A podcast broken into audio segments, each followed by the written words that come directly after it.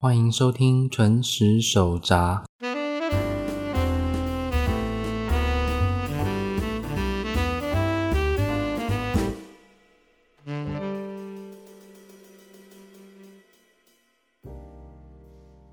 皆さんこんばんは。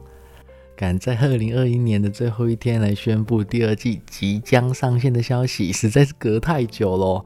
我想同学们都忘记还有这个 podcast 了吼。 嗯，由于去年开始工作的重心转移到学校，那很快的在高中与大学也上了两学期的课。那这一年也制作了不少日语基础教材以及教学的方法哦。那我在想，今后有机会的话要分享给大家。那我们这一季呢，开始尽量恢复到在教室上课的时候，我会做的那个课前时事分享的方式，针对新闻时事进行大重点的导读。嗯，主要就是从我自己有兴趣的网络新闻中截录几句重点，然后来分享，还有说明日文的单字与文法。嗯，那上季的内容比较偏向学习技巧为主的介绍内容哦，所以我这一季想要定一个主题来进行分享，那例如说准备日检啦，或是课外阅读之类。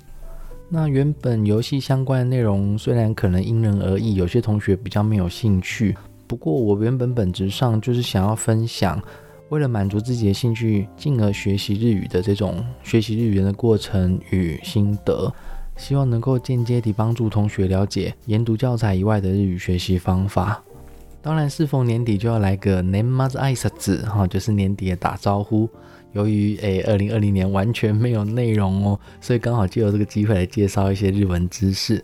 日本在年底年初的时候，社会人士都会向客户以及职场的长官、前辈等表达这一年的感谢，也会请对方新的一年继续多多关照。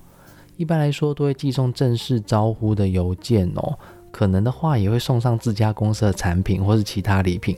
但是由于疫情的影响哦，多半就只寄送不见面了。年底的打招呼对外的话，时间上通常都是年假的一周前。最晚也要在三天前的十二月二十八号寄送招呼邮件。那对内的话呢，最晚也是在公司年底最后一天营业日的中午以前。当然，商务场合寄送的邮件内容都蛮正式的。不过，如果是老交情的话，就不必太拘谨的言辞，有诚意的简单招呼就可以。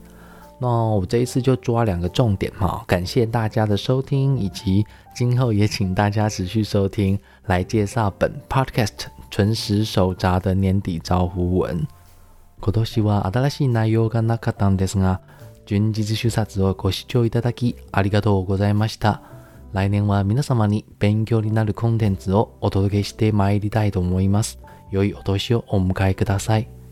意思就是，今年虽然没有新内容，但感谢各位收听纯实手札。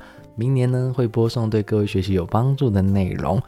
好，年底的招呼就打到这边，今后也请各位多多指教。